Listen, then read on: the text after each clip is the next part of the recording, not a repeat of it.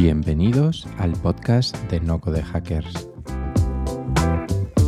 En el podcast entrevistamos a personas referentes del ecosistema español de No Code para conocer un poquito más acerca de sus proyectos y entender cómo está siendo ese viaje.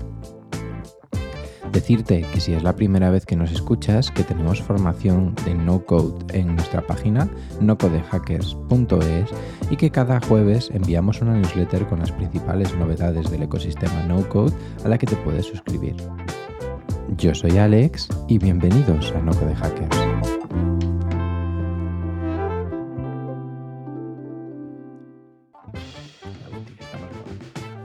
Hoy tenemos un episodio muy ilusionante y es que gran parte de mi admiración por el mundo del podcasting viene de escuchar de manera semanal a las dos personas que formarán parte de este episodio. Y es que hoy me encuentro charlando con Paul Rodríguez y José Carlos Cortizo, Corti para los amigos, que son dos personas que están haciendo un montón de proyectos y cosas muy importantes y que hoy han venido a hablarnos de Mumbler, la plataforma para crear podcasts de pago absurdamente fácil. Para hablar de economía del creador, podcasting y un poquito de la vida, han venido hoy aquí. Bienvenidos. Hola, hola, gracias. Muy buenas, gracias por la invitación. Qué ¿Cómo ganas. estáis? ¿Cómo lo lleváis? Venga, Paul, ¿cómo lo llevas tú? Muy bien, la verdad. Mira, ahora comentábamos fuera de micro que como todo en esta vida, pues hay altibajos, momentos muy buenos, momentos no tan buenos, pero en general muy bien, la verdad. Esta semana, yo os puedo asegurar que la semana pasada Paul decía otra cosa distinta. Estaba un poco más en el infierno, ciertamente. Seguro. Seguro, pues hablaremos de eso, pero hasta aquí se llega por un camino bastante largo, ¿no? Entonces me gustaría que me contarais en un minuto, dos, lo que queráis extenderos, cómo llegáis hasta aquí. Y, y empezando por Paul, porque lo tengo a la izquierda. Venga, va, pues empiezo yo. A ver, esto empezó, bueno, con Corti nos conocimos en Planeta M, que este era un podcast que tenía yo sobre el mundo del marketing. Y, y en, bueno, nos conocimos allí y vimos rápidamente que los dos éramos unos frikis de esto del podcasting y que además nos mola mucho el marketing y que los dos tenemos un background relacionado con el software as a service, con los negocios basados en este modelo de, de monetización. Mm, rápidamente vimos que teníamos que crear algo, pero la verdad es que no teníamos ni idea de lo que. Entonces, la primera inercia como buenos podcasters fue, vamos a crear un podcast. Y creamos Tribucasters, que era un podcast de entrevistas a, a podcasters. Nosotros teníamos claro que queríamos eh, crear un negocio y ofrecer algún tipo de servicio a los podcasters. Y entendimos que la mejor forma de llegar a este qué ¿no? era hablar con ellos. Entonces, Tribucasters tuvo dos temporadas y durante estas dos temporadas tuvimos la ocasión de conocer podcasters muy pros y de palpar un poco cuáles eran las cosas que no estaban bien resueltas en el mundo del podcasting. Y rápidamente vimos que un problema que existe es el tema de la monetización, que habitualmente se ha solucionado monetizando indirectamente o con publicidad, pero esto en podcasts con pocas audiencias y muy de nicho resulta complicado, ¿no? Porque al final tienes poca audiencia a la que monetizar y por lo tanto te cuesta más vender publicidad. Y fue entonces cuando se nos ocurrió montar Mumbler, que es una herramienta para lanzar tu podcast de suscripción de, la- de forma muy sencilla y sin conocimiento técnico. Qué bien explicado. Yo, yo voy a hacer un. Un inciso. Hay hubo un momento, ¿vale? Porque esto es guay, porque yo creo que son cosas que pasan y nos pasan a todo el mundo, que nos vimos haciendo cosas muy distintas, pero que tampoco nos apasionaban. O sea, eh, hubo un momento que dijimos, venga, vamos a hacer un membership de formación para podcasters. Y no estábamos tampoco muy convencidos y demás. Y al final, hasta que llegamos un día que hablando dijimos, ¿pero qué es lo que nos mola? Nos mola el SaaS. ¿Por qué no hacemos un SaaS? Y a partir de ahí empezamos a enlazar a, a Mumbler. Y yo creo que mola contar estas cosas porque a veces uno siente como que tiene que hacer algo y Claro. siente que todas las señales te lleven para un sitio y a lo mejor es que ese sitio no te convence. Pues si no te convence, huye porque luego es... Ostras, es que co- como luego te va a llevar toda la mierda encima, sea como sea, mejor que te guste la mierda que llueve, porque si te llueve del color que no te mola es un rollo. Qué interesante, qué interesante. Hablaremos un poquito de eso, pero me gustaría dar un pasito incluso aún más atrás, ¿no? Porque eh, yo vengo de un mundo en el que es como muy lineal, ¿no? Estudias eh, una bachiller, estudias una carrera, empiezas a trabajar en unas prácticas, empiezas a trabajar en un trabajo y acabas creciendo ahí hasta el, fin, hasta el final, ¿no? Eh, ¿Qué estudiasteis vosotros y de qué os ha servido? Empiezo yo. Vale, yo estudio informática. porque somos. Eh, buena pregunta porque somos dos bichos raros. Yo estudié informática. Eh, iba para periodismo, informática, arquitectura, me, me, apasionaban cualquiera de los tres, pero yo con el tiempo me he dado cuenta que es que lo que me gusta es hacer cosas, aunque no sirvan para nada. Informática lo bueno es que te permite hacer cosas muy distintas, porque dentro del mundo de informática yo he hecho proyectos de astrofísica, de, temas bio eh, y luego ya negocios digitales. ¿De qué me ha servido? Sinceramente, pues a lo mejor para meterme en el mundo. O sea, yo, yo acabé en el mm. emprendimiento desde la parte técnica, sin, sin, sin, saber que quería emprender, sin saber ni idea, ¿no? Eh, lo comentaba el otro día con, con, alguien, dice, yo cuando escucho esta historia del emprendedor que de pequeño vendía piruletas en el cole y montaba un negocio, lo flipo porque yo, en el, o sea, yo hasta los veintipico años no me comía los mocos, o sea, yo no sabía de qué iba la vida, ¿no? O sea, pero totalmente perdido. Yo sabía estudiar y, y, luego la vida creo que va de una cosa totalmente distinta, que es sacarte las castañas, crear, encontrar oportunidades y, y ser más un poco un mercader que, que, casi otra cosa. Entonces, yo creo que la formación tal y como la hemos vivido no sirve de casi nada y a día de hoy valen mucho más los soft skills. Eh, tus habilidades, el conocer gente, pues como decíamos Poli y yo, de repente, en, yo qué sé, hablando en un podcast de marketing y empezar a, tener relaciones, eh, hablar con mucha gente para descubrir oportunidades, vale mucho más que las capacidades técnicas o aprendizaje, porque es que eso se consigue. Y, y de hecho, lo que sabemos hoy, mañana no va a servir de nada. Porque, por ejemplo, Poli y yo hemos hablado alguna vez, Poli está, algún día me lo ha dicho, esto de los NFTs, ¿eh? hay, hay, que ponerle, ponerle un ojo, ¿no? Y no tenemos ni idea, pero es que dentro de tres años vendrá otra cosa que va a tumbar totalmente todo el conocimiento que tenemos y va a cambiar cómo se comporta el ser humano y va a cambiar totalmente las reglas del juego. Por lo tanto, esto va de, adaptarse, de buscar oportunidades, aprender lo que necesites, que a día de hoy el aprendizaje es muy rápido. Pues, tienes podcasts como este, tienes eh, YouTube, tienes Twitch, o sea, sitios para aprender hay mogollón. Lo jorobado es tener esa actitud de búsqueda constante de, de qué hacer. Sí, totalmente. Yo creo que lo básico es aprender a aprender, ¿no? Mm. Que, esto cuesta también su tiempo y, a aprender a ser autodidacta y a poder, bueno, eh, ver de todas las fuentes y canales que tenemos a nuestro abasto, que son muchísimos, cuál es la información de valor y cómo poderle sacar partido, ¿no? Y sobre todo hacer cosas, que Corte también lo ha hecho haciendo se aprende un montón. Yo soy más de hacer que de, que de rata de biblioteca, ¿no? Para decirlo de algún modo. Mm, aprendo más haciendo y siempre he hecho esto, empalmar proyectos uno detrás de otro. Yo de, de estudios de formación soy farmacéutico y licenciado y estuve trabajando en la industria farmacéutica casi seis años, hasta que descubrí el tema de, los negocios online, que hasta en aquel momento yo no tenía ni idea. ¿no? Entonces, en el momento que descubrí que se podían montar negocios en Internet, eh, me puse a estudiar comunicación audiovisual. Esta carrera no la acabé porque ya me di cuenta que allí tampoco iba a aprender cómo se hacían los negocios online y, y mi camino para aprender fue lanzar una primera empresa evidentemente no funcionó porque era la primera y estas cosas acostumbran a no funcionar, pero fue el primer paso para poder empalmar proyectos que luego me han llevado hasta aquí. Así que, bueno, ¿de qué sirvió la formación? Pues posiblemente para, para ordenar un poco mi cerebro, que en aquel entonces con 18, 19 lo tenía un poco disperso, hasta los veintitantos lo tuve bastante, bastante disperso y seguramente me ayudó un poco a ordenar ideas, pero mm, no mucho más. Hmm. Sí, es interesante porque ese pensamiento me viene mucho, ¿no? El, al final que te sirve para madurar y que tú con 18 años, raro será que tengas la vida clara de qué es lo que quieres hacer. Bueno, yo tenía clarísimo, iba a ser ingeniero mecánico y hacer motores. Eh, ha salido mal.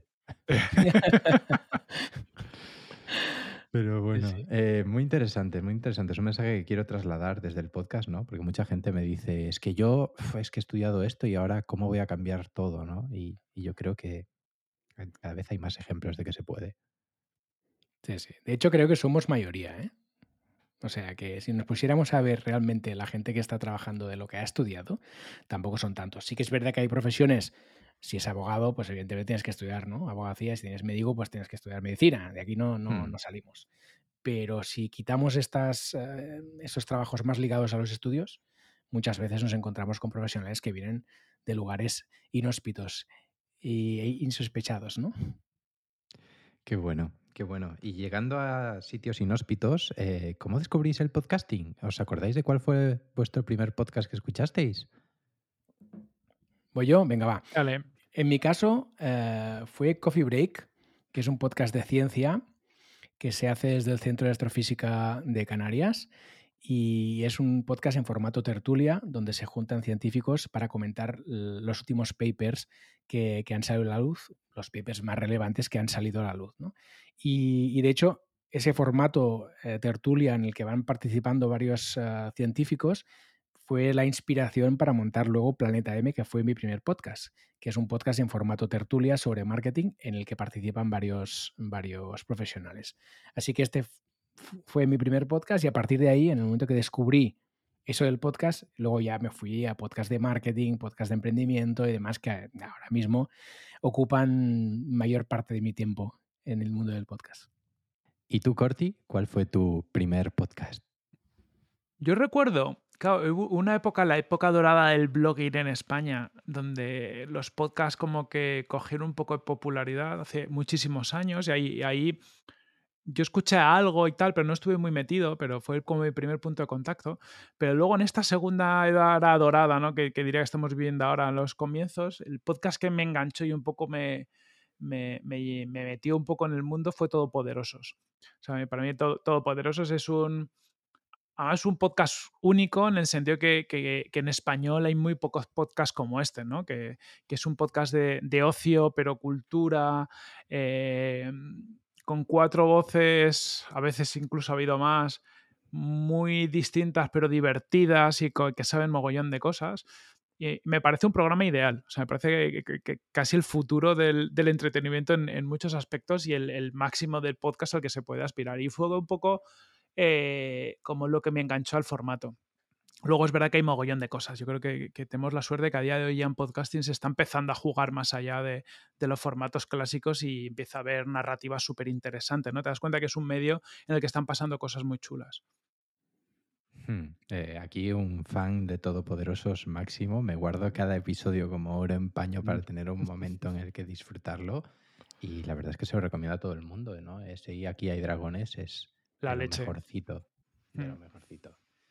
Muy bien. ¿Y por qué creéis que está dándose este aumento en el mundo del podcasting? ¿no? Vosotros que tenéis bastante eh, exposición a la industria y que vais conociendo mucha gente, ¿por qué ahora?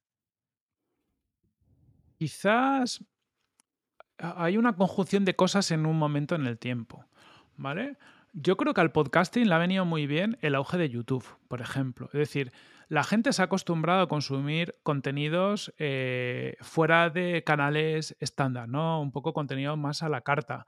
Eh, YouTube ha hecho que, bueno, pues que de repente digas, no necesito ver la tele o no necesito consultar determinadas cosas en determinado sitio, me voy a YouTube, lo busco y demás. Y eso ha acostumbrado un poquito al público, al igual que Netflix ha acostumbrado al tema de las suscripciones, ¿no? Y de repente ahora pues hay, eh, hay gente ¿no? que, que, lanza suscripciones de todo tipo y funcionan que antes no hubieran funcionado porque no había ese hábito. Y YouTube lo ha hecho.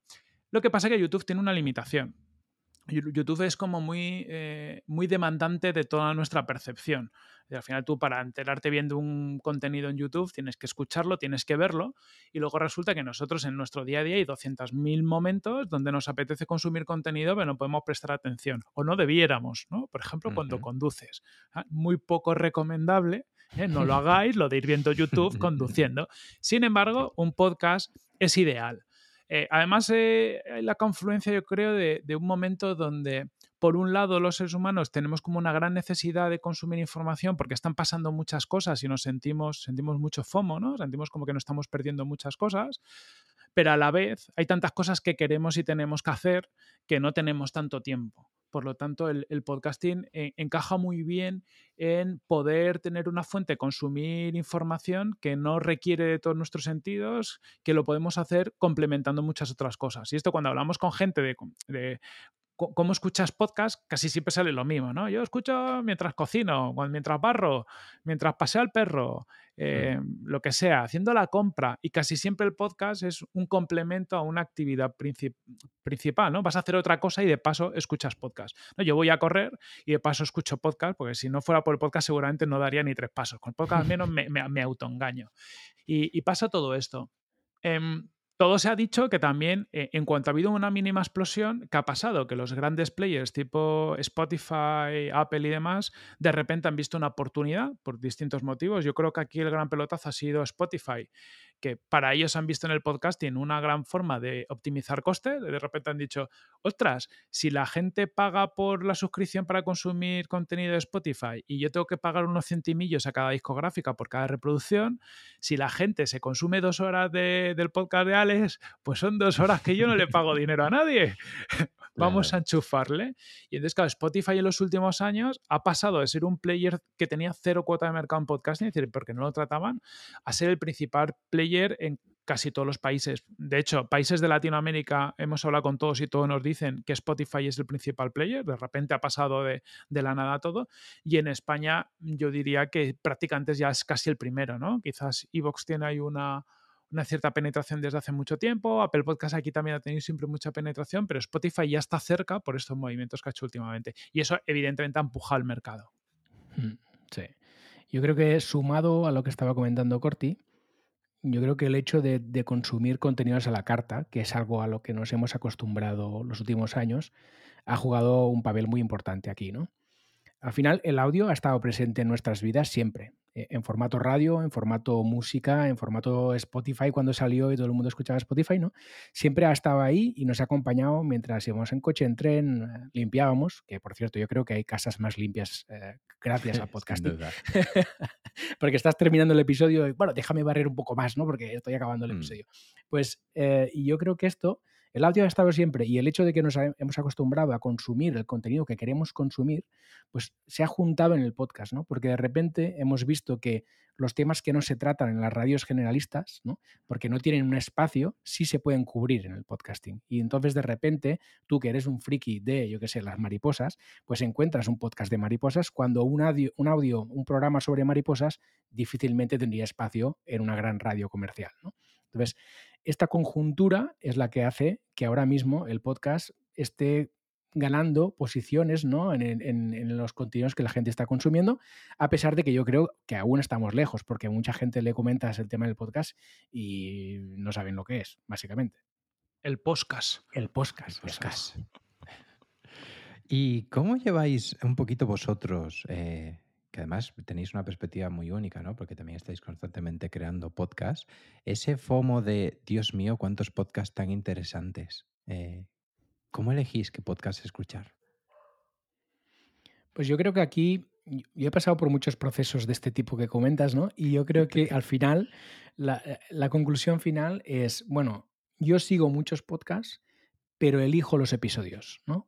Porque al final es difícil poder estar suscrito a 20, 30 podcasts y consumir todos los episodios cada semana, porque sería una locura. Entonces hay como distintos grados dentro de mis podcasts favoritos, algunos que los escucho sí o sí cada semana, entre ellos muchos que son de pago, y otros en los que picoteo. Y en función del episodio, del invitado, del tema que se trata, pues consumo aquel episodio o no. Formo parte de su comunidad, es decir, estoy pendiente en todo momento de qué es lo que hace aquel podcaster o aquel creador, pero consumo más selectivamente eh, lo que más me interesa. Yo, varío varias cosas y voy a decir una cosa, después me va a pegar una pedrada porque va casi en contra nuestra, pero yo los podcasts de pago, curiosamente los que estoy suscrito, estoy en varios, solo me consumo los públicos. Tío, porque es, como, yo quiero a creadores, eh, mm, os pagaría, pero ¿qué pasa? Que, y ya no me da la vida más para que para escuchar los públicos, hijos míos. Pero me pasa un poco como Paul, yo selecciono y, y voy por fluses. O sea, yo hay temporadas que solo escucho audiolibros porque, porque eh, tengo momentos donde me agobio y digo, tengo 200.000 episodios por escucharme, a tomar por saco. Me cojo un audiolibro, me quito toda la semana de tener que elegir, me lo escucho entero y ya está. Luego a veces me da por temas de negocios y entonces eh, soy más selectivo y luego hay otras veces que me da por temas de, más de ocio, desconectar un poco en función de lo saturado no que estoy, ¿no? porque a veces me saturo mucho, con, soy muy obsesivo, me saturo con temas de negocio y me cambio y de repente digo, oye, pues me voy a escuchar solamente Coffee Break. Coffee Break me lo suelo escuchar, que ha hecho por antes, ¿no? De porque no me entero de nada, pero me da la sensación de que estoy aprendiendo cosas y entonces es como, casi como un momento de desconexión, ¿no? aquí hay dragones, todo por eso. Eso me lo suelo escuchar porque me desconectan. Y los de negocios depende un poco del invitado. Y hay veces que hay invitados interesantes, pero digo, mira, que esta semana yo no estoy para escuchar más movidas porque, o sea, porque el problema es que activan mucho. No sé si os pasa. Empecéis a mm. escuchar cosas y salís como queriendo hacer más y dices, pero si es que yo ya no, no me da la vida para respirar. Justo, eh, por ahí quería ir, ¿no? Porque a mí es algo que me pasa muchas veces. Yo a veces, pues eso, como habéis dicho, ese cliché de o limpiando, saliendo a correr, ¿no? Pero especialmente cuando salgo a correr, he decidido que jamás voy a volver a escuchar un podcast de negocios, porque es que no, eh, es un momento para desconectar y relajarse, ¿no? Genera esa actividad de pensar en Dios y, esto cómo lo puedo aplicar a lo que estoy haciendo yo y he decidido separar esos dos mundos buena decisión. O sea, yo creo que. Y, habrá otro momento seguramente donde el cuerpo te pida otra cosa. O sea, yo creo que es mucho escucharle. Yo a veces salgo a correr y voy con música, me flipa la música y me pone las pilas. Pero hay otra vez que otra vez que es verdad que tienes como una cierto, un cierto, como que tu cerebro llama, ¿no? Es decir, como necesito mm. volver a explorar cosas y me apetece motivarme y ponerme algo que me ponga las, las pilas. Sí, sí. Yo, es que cuando salgo a caminar necesito algo que me aleje mucho del caminar. O sea, que no me dé cuenta de que estoy corriendo, caminando, haciendo ejercicio, porque si no me paro automáticamente, mis manos se ponen detrás de la espalda, a lo viejete, y empiezo a pasear mirando pajaritos. Entonces, a mí me va muy bien escuchar podcast. Yo soy muy yonki de negocios online y marketing, entonces me va muy bien esto porque el cerebro empieza a pensar en lo otro y no se da cuenta de que el cuerpo camina, ¿no? Entonces, esto a mí me va de fábula. O sea que, al final, cada uno tiene que adaptar los contenidos a sus necesidades del momento que está viviendo. Y esto es lo bonito del contenido bajo demanda, ¿no? Que al final es, bueno, lo tienes ahí y consumes lo que quieres. Y otra cosa también importante es quizá no descargar todos los episodios de todos los podcasts a los que estás suscrito, porque si no sí que se te genera aquella, aquella lista interminable de episodios y sientes como un agobio. No, no, oye, descarga el que vayas a escuchar y el que no, no lo descargues, ¿no? Que esto lo puedes configurar en tu podcatcher. Justo, vale. Y hablando de creadores de contenidos y de esa frase que acaba de decir eh, Corti, de apoyar a esas personas, ¿no? ¿Cómo veis vosotros el movimiento, ¿no? Esta economía del creador. Hablabais el otro día con Elena en vuestro podcast de Mumbler. Os hago un poquito de, spam porque ese episodio está realmente eh, muy bien. ¿Y cómo la veis? Eh, ¿Por qué está pasando esto?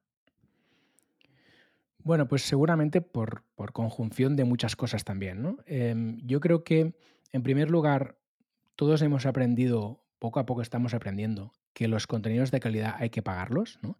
Y que ese mundo en el que hemos vivido durante mucho tiempo en Internet, en el que el contenido era gratuito, quizá ha llegado a su fin, ¿no? Y que si realmente queremos consumir contenidos bien curados, que aporten valor, que nos entretengan y demás, tenemos que pagar por ellos. Entonces, esta cultura poco a poco va llegando, gracias principalmente, sobre todo, plataformas como Netflix, HBO, etcétera, que han instaurado un poco esta cultura que no teníamos aquí. Y luego esto se ha juntado también con el tema técnico, ¿no? Es decir, ahora hay herramientas que facilitan que un creador sin conocimientos técnicos pueda crear contenidos, eh, difundir sus contenidos, generar una audiencia e incluso monetizar esa audiencia. Y esto quizá no había sucedido hasta ahora o si había sucedido era un proceso mucho más costoso que requería desarrollos a medida, tener equipo, etcétera, etcétera, etcétera. Entonces, la conjunción de entender que el contenido de valor hay que pagarlo más la, la, técnica, es decir, las herramientas a disposición de todos los creadores, creo que se están alineando en este momento que estamos viviendo ahora mismo. Yo justo, mira, voy, a hablar de otro podcast hablando de todo esto, porque justo ayer escuchaba Kaizen de Jaime Rodríguez de Santiago y sacaba el tema de los individuos soberanos, bueno, una teoría que hay por ahí muy curiosa, pero te despertaba muchas cosas en esta línea, ¿no? De, de cómo yo creo que seguramente por eh, ya hayamos perdido un poco la confianza en los países, en las organizaciones, incluso en las empresas, en los medios de comunicación, todos nos han fallado. Y ahora vivimos una época donde realmente casi solo confiamos en otros individuos. ¿no? Es decir, eh, ¿quién es la fuente de mi verdad? No son organizaciones, son personas concretas, ¿no? Si quiero algo de, mm. no code, pues me, voy a, ver lo que escribe o cuenta Alex, que me empapo de él, ¿no? Que quiero algo de podcasting, a ver qué, escucha, eh, qué, me cuenta Paul acerca de podcasting y voy a escuchar. Porque al menos tenemos claro un poco, ubicamos los intereses de esas personas y nos genera una, confianza muy fuerte, ¿no? Por esa eh, parte social. Y estamos viviendo una época que estamos viviendo solo el, principio, donde cada vez más va a ser, eh, estos individuos van a ser eh, roles muy importantes, ¿no? Es decir, joder, lo ves en Estados Unidos, cuando hablamos de, de, Mm. podcasting, em, joder, Joe Rogan, ¿no? Es un tío se ha montado, tiene un podcast y, y, y, factura cientos de millones de dólares gracias al acuerdo con, con, Spotify, pero es que no es un caso aislado. Es decir, que cada vez más hay grandes creadores de contenidos que se han hecho una marca personal, lo que antes se hacía a nivel de empresa, ahora se hace a nivel de individuo, ¿vale? Uh -huh. Y eh, gana mucha confianza. Esto yo creo que es algo que, que, molaría estudiar a nivel sociológico, es decir, ¿por, por qué pasa? Porque tiene que haber mucho, muchas cosas por ahí detrás, pero es una tendencia imparable, porque lo ves, ¿no? En los últimos años cada vez ha ido más y, y todo el mundo, yo, esta gente muy poco friki, tío, que siga gente. No, no, no, es que yo en Twitch uh -huh. sigo a este tío que, que habla de bolsa o habla de, de, tornillos, o sea, todo el mundo sigue a una persona en concreto que es súper friki en algo que le, que le mola. Y eso hace cinco años tú lo contabas. O sea, a mí me llamaban rarito. Sí. No sé vosotros, era como, mira, está el rarito de, de, los libros de fantasía. Mira, qué rarito. Ahí viendo ahí un, un vídeo de esto. Ay, Esto ha cambiado drásticamente. Y las nuevas generaciones solo tienes que verlo. Para las nuevas generaciones se la pelan los famosos. O sea, bueno, o sea, sus famosos son el Ibai y el otro. O sea, decir, los generadores de contenidos. Pero hasta el punto que es que el telediario o la televisión o los medios o sea, es que les parece ridículo, como a nosotros nos parecía, yo qué sé, pues eh, la organización, las organizaciones medievales o las. O sea, me pasa siempre con las asociaciones, ¿no? El concepto de asociación me resulta siempre un poco raro, ¿no? Eh, porque es como muy, muy, muy old school. Pues eso va a pasar a todos los niveles con, con las nuevas generaciones. Yo creo que las nuevas generaciones no van a creer en los países. Dice, por, porque es un concepto casi en contra de todo lo que estamos viendo, ¿no? De, de esta libertad del creador, de vivo donde quiero, hago lo que quiero. Qué interesante. Es, eh, hablando de ese FOMO que tengo de episodios, este es como el que más tengo. Estoy esperando un momento para poder escucharme el último de Kaizen, ¿no? Pero creo que es muy interesante. Y hablando de herramientas, lanzáis Mumbler. Eh, ¿Qué os lleva a ello? ¿no? Creo que habéis dado una pequeña pincelada al principio, pero realmente, ¿qué os lleva a querer meteros en este sarao? Pues ahora podríamos quedar muy bien y decir, no, queríamos hacer una herramienta no code, pero en realidad nos dimos cuenta de que era una herramienta no code luego, más tarde, ¿no? Porque al final, eh, bueno, fue fruto de esto, de hablar con podcasters y ver que había pues ahí una necesidad no cubierta, ¿no? Que es que hubiera una herramienta que te permitiera lanzar un podcast de suscripción sin conocimientos técnicos. Y hay soluciones que te permiten hacer esto, pero tienes que controlar de WordPress, de plugins, eh, bueno, contactar con un desarrollador que te lo haga medida, bla, bla, bla, bla. No había ninguna solución que tú, sin saber nada, en dos minutos pudieras tener tu, podcast publicado, ponerlo un precio y nada, y salir a vender, ¿no? Y seguir creando contenidos que al final es lo que a los podcasters y a los creadores de contenido en general nos gusta, que es crear contenidos y tener uh, contacto con nuestra audiencia. No perder el tiempo en temas técnicos que retrasan nuestros proyectos y que nos dan problemas y dolores de cabeza. Luego pensándolo, y de hecho fue en un, en un, episodio de Planeta M en el que estuviste tú, si no recuerdo mal, que yo te comentaba, Alex, ¿tú cómo lo ves? ¿Tú crees que esto de Mumbler es una herramienta no code? Y tú me dijiste, hombre, yo creo que sí. Y, y, a partir de entonces yo voy con la bandera del no code, pero te juro que hasta aquel momento no había sido consciente de que, de que estábamos creando una herramienta no code. Sí que queríamos crear una herramienta que no requiriera conocimiento técnico, esto sí, pero que eso se podía etiquetar como no code, no lo teníamos claro. Al menos yo, Corti quizás sí. Pero, no, no, pero es que el fundamento es el mismo. O sea, no le, no, sí, sí, no sí, le poníamos nombre, pero al final queríamos resolver lo mismo que resuelven las herramientas no code, que es uh -huh. sabemos que esto se puede hacer, porque eh, lo que hace Mumble se lleva resolviendo de mil formas distintas de hace mucho tiempo. Lo que pasa que, pues yo qué sé, Víctor Correal lo ha hecho pues con un WordPress súper tuneado que le han metido horas de desarrollo. O sea, es decir, Mumbler no llega y de repente hace algo que no se hacía antes, ¿no? Pues no, no, no, es una aplicación esta realidad aumentada que haga algo que, que flipas. Simplemente simplifica el proceso. Es decir, uh -huh. antes yo necesitaba meterle horas de desarrollo y tener conocimiento técnico y ahora llego a base de clic, lo hago. ¿Por qué? Porque ¿qué, ¿por qué narices voy a necesitar saber de WordPress para crearme un podcast? O sea, si me quiero crear un podcast, quiero hablar, no quiero... Y yo creo que es la gracia de todo el movimiento no code, ¿no? Que, que, que se crean soluciones eh, pensadas en el objetivo de negocio, pensadas en, quién lo va a usar y no tanto los requerimientos tecnológicos. Yo que soy técnica más, vengo a la parte técnica, sé cómo pensamos los técnicos cuando estamos en el lado técnico, ¿no? esto ya, mm. pues tiras tres líneas o lo haces así, ¿qué más da? No, no, parece que no es importante, cuando es realmente el, el habilitar a las personas, el ser capaces de hacer cosas por sí mismas es mucho más importante que el tener una arquitectura tecnológica súper guay a costa de, los requisitos del usuario. Hmm.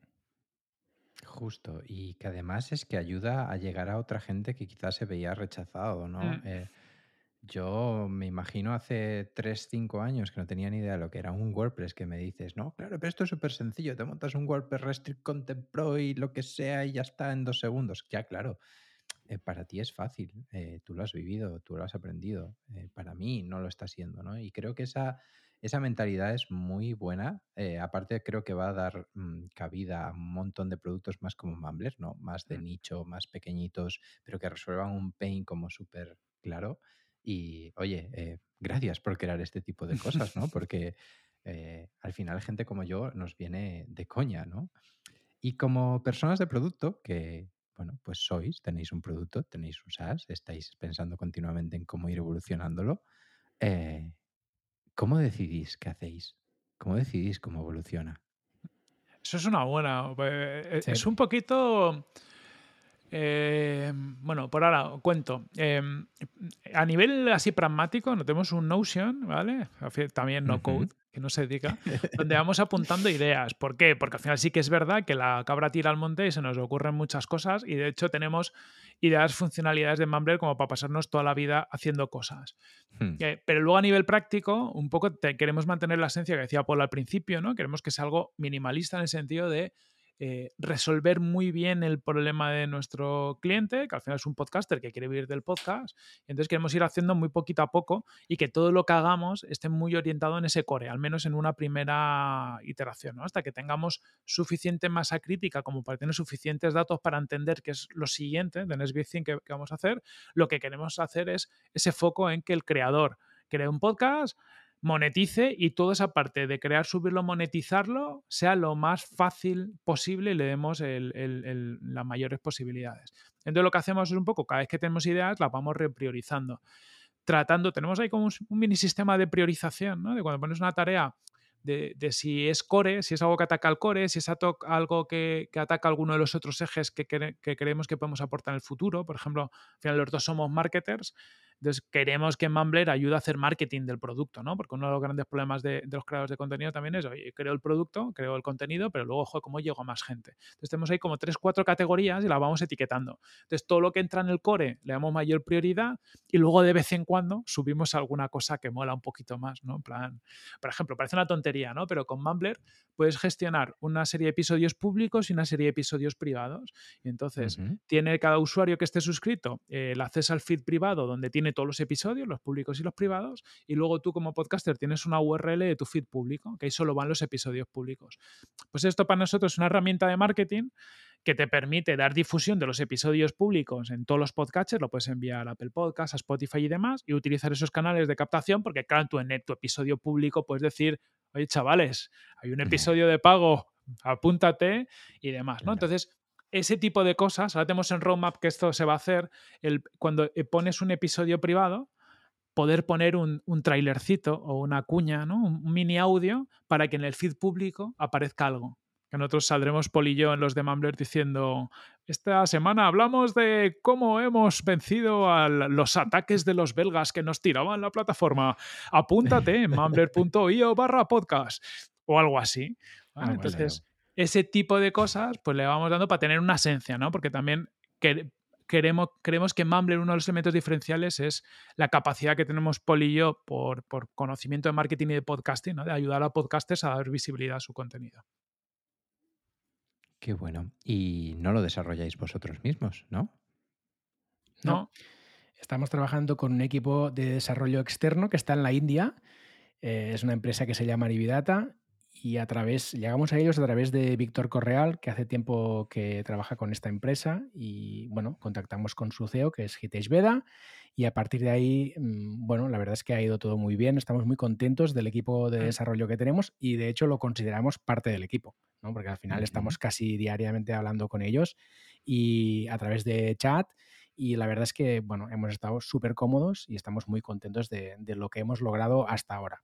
Em, sí que es verdad que aquí hay comunicación en inglés, comunicación cada día, mm, españoles hablando inglés, indios hablando inglés, y aquí a veces pues hay cosas que no se terminan de entender bien o no se terminan de explicar bien, ojo, y siempre hay cosas que, que- que es- que rascan un poquitín, ¿no? Pero siempre al final nos entendemos perfec- perfectamente y la verdad es que estamos súper Pero el problema no es ese idioma, Paul. O sea, hay, hay otro, hay, otro, hay otro eje de idioma, o sea, porque claro, al final son dos cosas, es español-inglés, inglés-español. eh, O sea, bueno, también entre indios y españoles, porque indios y españoles no somos los mejores hablando inglés, todo se ha dicho. Esto en el chat no se nota tanto, pero las conversaciones mola Las conversaciones se porque, nota so- más, sí. porque sí, sí. dice, esto Sí. no puede ser inglés ninguno de los dos. Eh, y- pero luego está el tema, que esto es muy importante en producto, eh, idioma developer, idioma negocio, También, que, claro, que aquí yo están los dos roles y, y a mí me pasa, y yo, he hecho muchas veces, digo, joder, los developers cómo son, ¿no? Que ahora yo estoy en el otro lado. Y, y luego me, me replanteo lo que hacía yo cuando estaba en- como developer, y digo, sí, yo ya sé por qué lo estás haciendo. Pero es verdad que tu visión del mundo cambia mogollón cambia totalmente cuando estás en un lado o estás en otro, porque en uno estás más cerca de la necesidad del negocio y del cliente, cuando estás en el lado técnico, por lo general, tiene, tu nivel de preocupación tiene mucho más que ver con la parte tecnológica, ¿no? con el reto tecnológico que es lo que te motiva. Y esa comunicación es muy compleja, ¿no? O, o algo tan simple como que el equipo de desarrollo entienda que tú a veces lo único que necesitas saber es que están en ello. O sea, no, no, no quieres estarle molestando, pero cuando le- hay un problema, como hemos tenido últimamente, ¿no? de, de estabilidad, y, no te hacen un update más o menos diario de, oye, estamos en esto, no sabemos nada, pero estamos en ello. Pues claro, tú vives ahí agobiado porque, porque te falta mucha información, necesitas información para tomar decisiones. Justo, y ahí es donde le vemos otra de las grandes ventajas que tiene el no-code, ¿no? El que la persona de diseño entienda cómo se desarrolla y que la persona de desarrollo entienda cómo se diseña y a su vez ambos sean personas de negocio, es que es brutal, ¿no? Porque reduces esa, ese sesgo de comunicación que puedes tener Mm. entre los dos equipos y además que acercas mucho posiciones y dices tú, vale, entiendo por qué me está hablando de esta manera. Claro. Eh, lo veremos, lo veremos en el futuro. Estamos, estamos haciendo cositas para que llegue ese momento, ¿no? Pero cada vez hay más gente de este estilo. Y personas ocupadas, como sois, eh, ¿cuál es vuestro objetivo al lanzar esto? Es decir, tenéis infinitas cosas en vuestra vida a nivel personal, a nivel profesional, y esto os quita tiempo. Evidentemente, tenéis que dedicarle tiempo, tenéis que dedicarle cariño. eh, y como yo recuerdo escucharos hace um, como un año y ya era vida ajetreada, ¿qué pasa? ¿Que ahora es menos ajetreada y por eso os podéis lanzar a esto? ¿O el nivel de ajetreadismo es, es el mismo? Venga, el nivel de ajetreadismo es igual o más, yo creo por los dos lados, eh, luego, luego que cuente Paul, pero, pero Paul también está metido en muchos charcos. Y eso que está concentrando, luego que nos cuente cómo concentra Sí, sí, charcos, sí. que eso está, está muy bien. Yo en mi caso, pues sigo teniendo los mismos charcos. Eh, sí que es verdad que tenemos una visión, eh, lo decía Paul antes, ¿no? De, yo creo sin prisa pero sin pausa.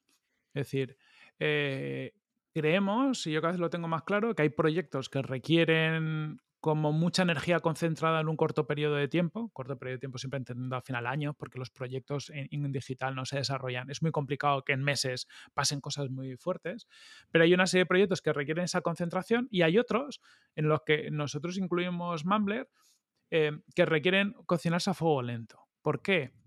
Porque, ahora lo hemos dicho, si nosotros tuviéramos todo el dinero del mundo, imagina que nos llega alguien y nos pusiera pasta. Que bueno, señores inversores, si nos queréis dar pasta gratis y, y tal, eh, nosotros nos la gastamos en otras cosas que se nos da muy bien. Pero lo que no seríamos capaces es de invertirla adecuadamente en captación de usuarios. Porque ¿cuántos, ¿cuántos podcasters en España están ahora mismo planteándose crear un podcast de pago para vivir de ello? Pues seguramente pocos porque todavía sabemos que como que hay que evangelizar mucho, ¿no? La gente estamos empezando un poco toda la economía. Los creadores están empezando a ver ejemplos, hay casos, eh, pues de newsletters, de podcasts, de canales de YouTube y demás, pero estamos en una fase muy inicial. Si fuéramos un mercado americano, seguramente está un poquito más desarrollado, habría más, pero lo mismo, no hay, yo no creo que haya millones de personas en todo el mundo que quieren hacer un podcast de pago hoy y que estén dispuestas al compromiso que supone publicar pues todas las semanas, cada 15 días o todos los meses a cambio de cobrar por su, su contenido. Pero sí que estamos seguros que en 4, 5, 6 o 10 años, no sabemos cuándo, los va a ver. ¿Por qué? Porque al final vemos que la economía de los, de los creadores no para de crecer, va a haber cada vez más referentes y por lo tanto cada vez va a haber más micronichos y gente dispuesta a cubrir esos micronichos con contenidos de pago, entre ellos podcasting. Lo que queremos es estar ahí, o sea, aprender, dedicarle ahora eh, lo que requiera dedicación pero al ritmo que podemos y que dentro de 3, 4, 5 años, pues esto haya cogido por un lado la dimensión y por otro lado el mercado también, como para que, oye, pues nos dediquemos más tiempo, le pongamos más recursos o hagamos lo que tengamos que hacer, pero, pero sin forzar la máquina, porque creemos que si forzáramos ahora, si tuviéramos la capacidad de forzar y forzáramos, yo no estoy seguro que consiguiéramos bueno, conseguiríamos más, ¿no? Porque si tú esto le metes un millón, aunque sea tres clientes más, te salen, pero, pero no, no compensaría. Sí, no, y además es que acabaríamos estresando el producto, ¿no? Y, y la propia empresa.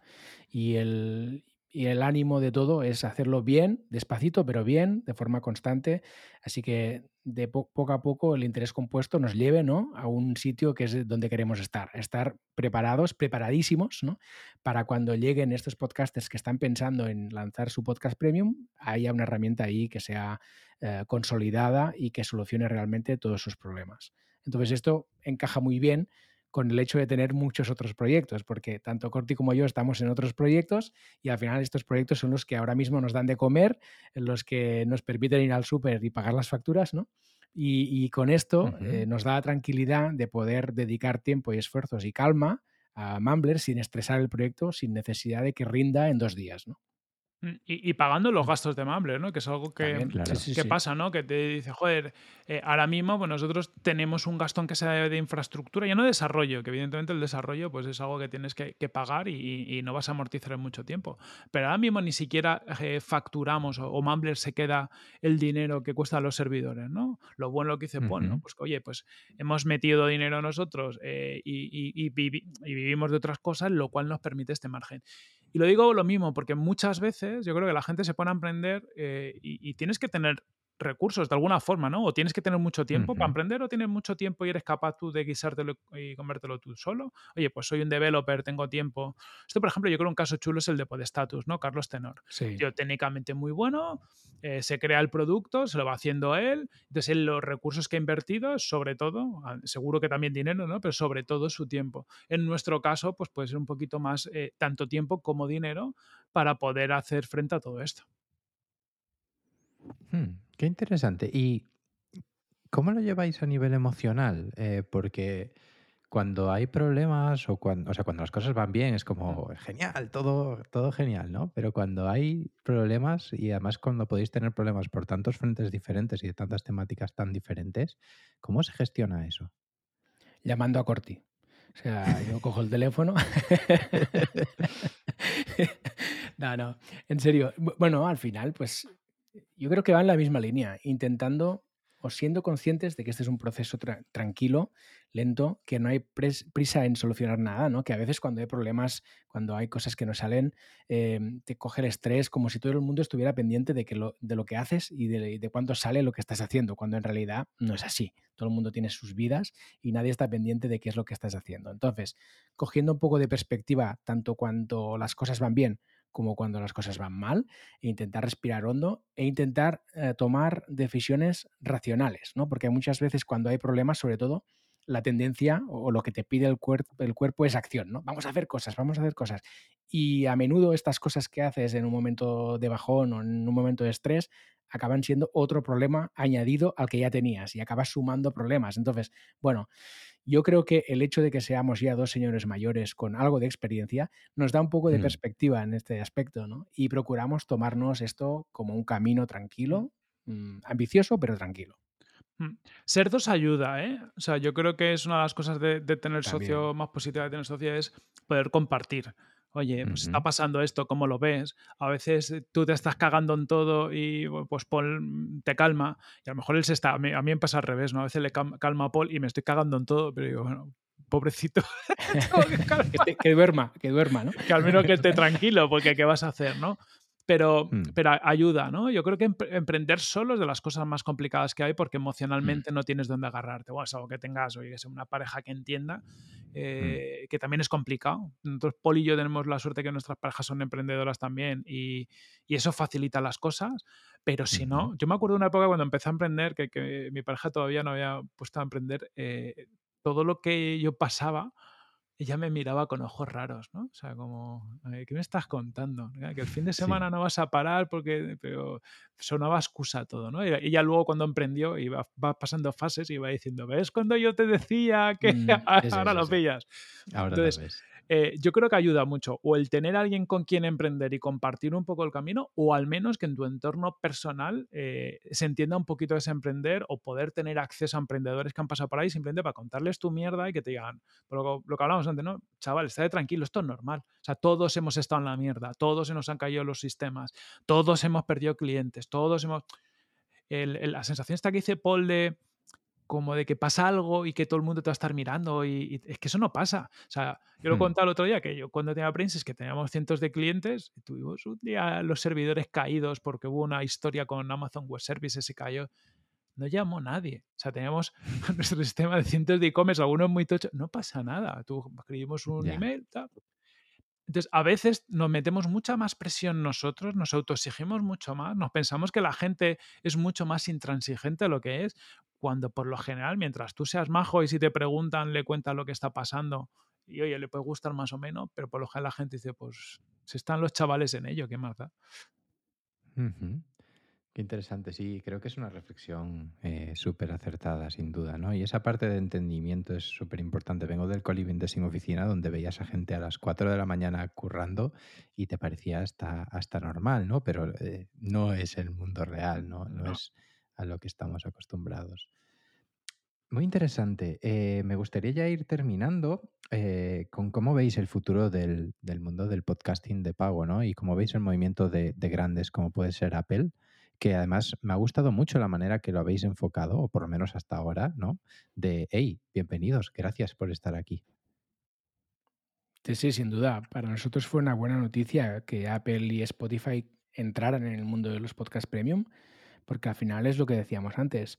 Estamos justo al principio de una ventana de tiempo que nos llevará sin duda a un mercado mucho más grande, pero lo que necesitamos ahora mismo es hacer entender a la gente que esto existe, ¿no? dar a conocer que esto existe. Entonces, sumar a la causa los equipos de marketing y los presupuestos de marketing que tienen Spotify y Apple Podcasts para nosotros es una muy buena noticia. A partir de ahí, cuando la gente entienda que los podcasts premium existen, pues ya sacaremos la cabecita para decir, ¿no? Que estamos nosotros aquí y que somos diferentes por A o por B y que nos diferenciamos porque X cosa, ¿no? Respecto a Apple o Spotify. Pero lo primero es conseguir que exista este mercado. Por lo tanto, para nosotros fue una muy buena noticia. De hecho, el mercado está totalmente por hacer. El Sí. otro día, el- lo- luego cuando algunos grandes hacen cosas, también luego te animas, pues ya soy yo un poquito más perverso, ¿vale? Por el otro lado. Salía el otro día el tema de los Twitter, el super follow, esto de Twitter, ¿no? Mm. Salía una noticia que creo que en dos semanas han facturado 6.000 dólares o algo así, era una cantidad ridícula. Y tú como creador dices, o sea, me gustaría que fuera más porque indicaría que el mercado es más grande, pero también dices, bueno, pues no lo estamos haciendo tan mal. Pues, pues así los de Twitter, con cientos de millones de usuarios, pues solo consiguen facturar 6.000 dólares en dos semanas, pues bueno, eh, eh, un poco corrobora esto que estamos diciendo nosotros de que estamos en una etapa como muy inicial de todo lo que es la Hmm. economía de los creadores. Lo que pasa, hay mucho hype y, y yo creo que muchas veces manejamos cifras un poco inflacionadas que nos hacen Hmm. pensar que el mercado es mucho más grande de lo que es. Y estamos, vamos, ahora mismo hay casos, pero estamos muy, muy, muy, muy al principio de todo lo que está por venir. Sí, ese mismo aprendizaje es el que hemos tenido e- en Noco de Hackers, ¿no? Nosotros pensábamos que ya estábamos llegando tarde a la fiesta y en realidad la fiesta está Está por hacerse. Sí, sí, has traído los vasos, falta la bebida, la comida, falta todo. Y la gente, que es lo más importante. O sea, tú tienes aquí no sé cuántos vasos y los cubatas a, a punto y no hay nadie, ¿no? Un poco. Entonces, Sí. gracias a Spotify y Apple Podcast, esperemos llenar la sala de fiestas. Eso es. Seguro que sí, seguro que sí. Y ya para terminar, eh, desde vuestra posición de marketing acabáis de lanzar un curso de cómo hacer tu podcast de pago. Yo estoy suscrito, muy interesante. Y vuestra estrategia de contenidos, corregidme si me equivoco, pero pasa por crear un propio podcast de pago, ¿no? E ir educando a la audiencia desde la propia posición de, hey, esto mola, mm, veniros a escucharos, veniros a crear. ¿Por qué em, este enfoque? Yo, bueno, al final es uno, eh, somos muy de, de, de este lema americano, ¿no? De eat your own dog food, ¿no? o sea, co- co- come tu propia comida de perro, por varios motivos. Lo primero es porque ya solo haciéndolo hemos aprendido un mogollón de cosas que, no funcionaban bien o problemáticas, ¿no? Y encima, claro, somos usuarios avanzados de, nuestra propia plataforma.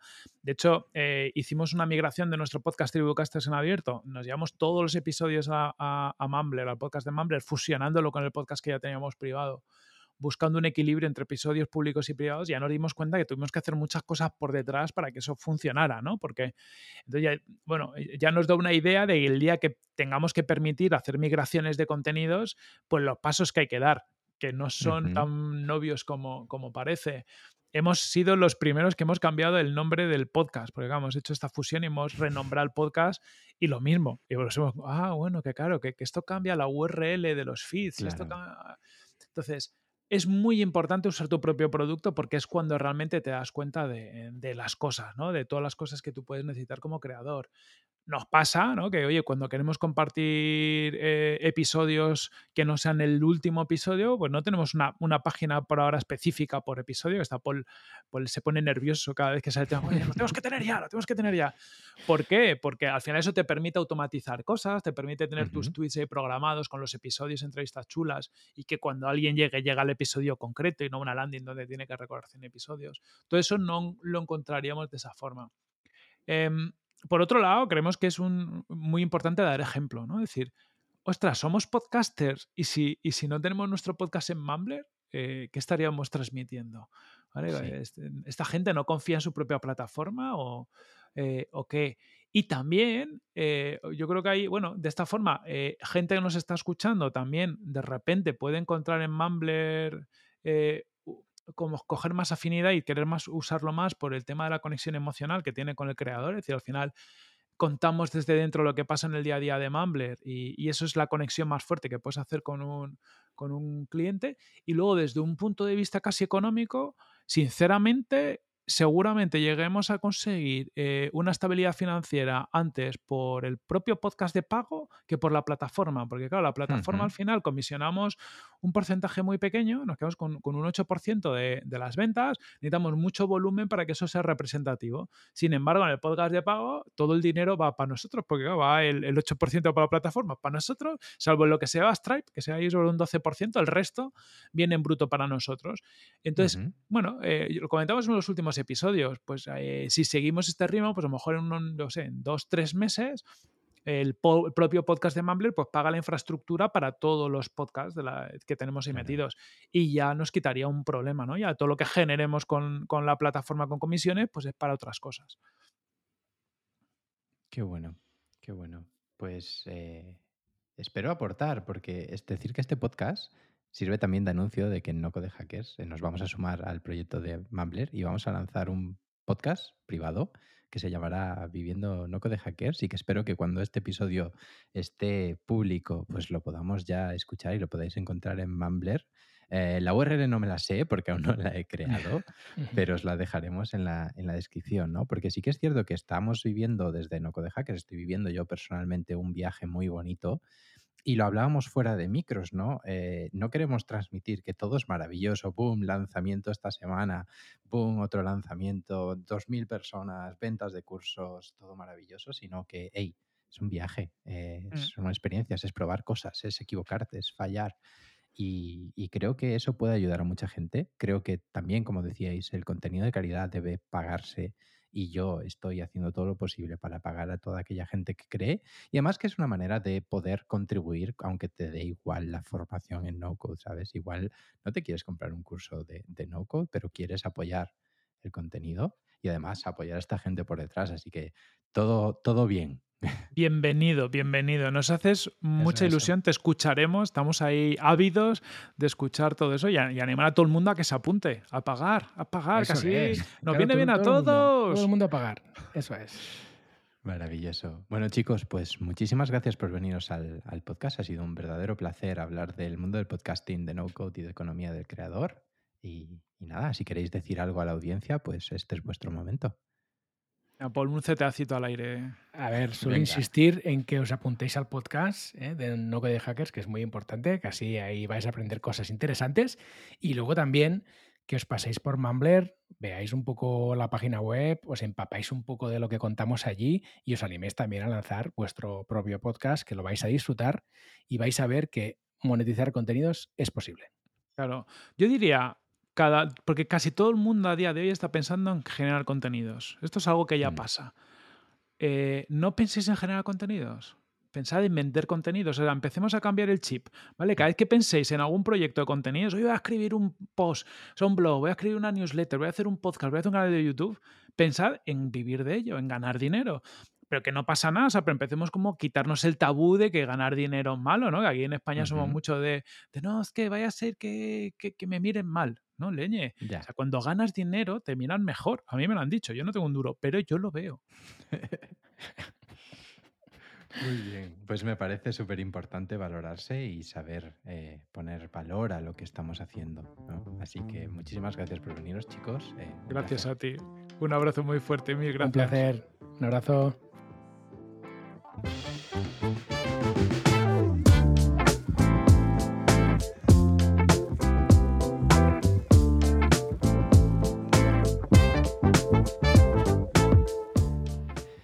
Si has llegado hasta aquí, decirte que ya hemos lanzado el podcast en Mumbler.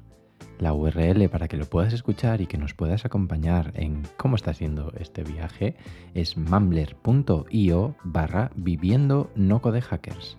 Repito, mumbler.io barra viviendo no code hackers.